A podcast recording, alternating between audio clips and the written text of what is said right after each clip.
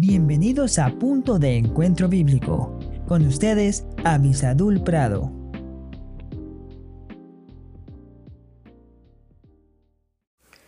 Hola, hola, qué bueno que estamos juntos nuevamente. Gracias a Dios por esta oportunidad. Estamos estudiando el tema de la sinceridad y de la indiferencia con respecto a Dios. El día de hoy, si me acompañan, iremos a Joel capítulo 2, versículo 12 y tiene una enseñanza muy fuerte para todos nosotros. Dice así la palabra de Dios. Por eso pues, ahora, dice Jehová, convertíos a mí con todo vuestro corazón, con ayuno y lloro y lamento.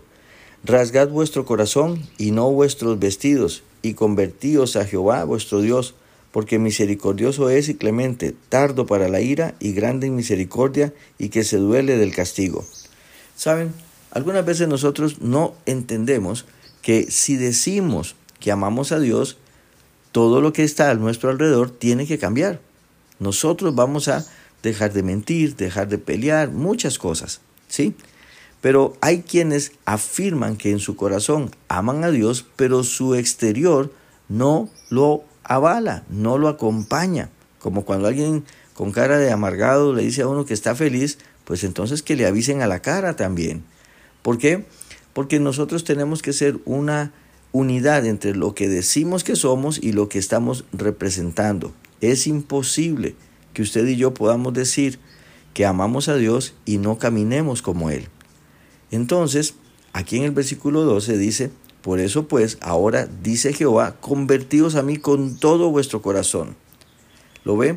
Y entonces, cuando una persona se ha convertido, cuando ha cambiado su mente, cuando ha pasado de confiar en su vida de pecado para confiar en la gracia de Dios, hay cosas como el ayuno, el lloro, el lamento que van a acompañarlo.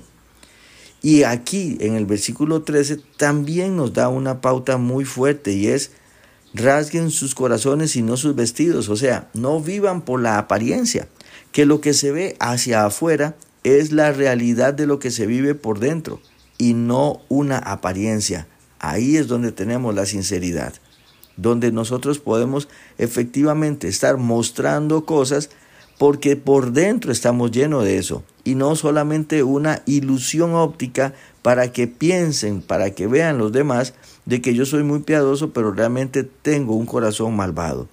Ahí es donde está la clave y espero con todo mi corazón que usted pueda seguir a Dios, vivir para Él pero a partir de cosas que usted nutre diariamente en su comunión personal con Dios. Y no solamente eh, algunas evidencias religiosas que le hacen pensar a los demás de que usted es una gran persona. Que Dios le bendiga muy ricamente.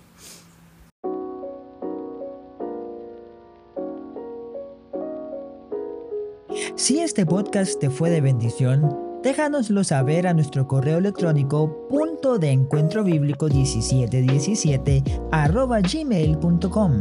No olvides suscribirte, comentar, dar me gusta y compartir este podcast. Que el Señor te bendiga.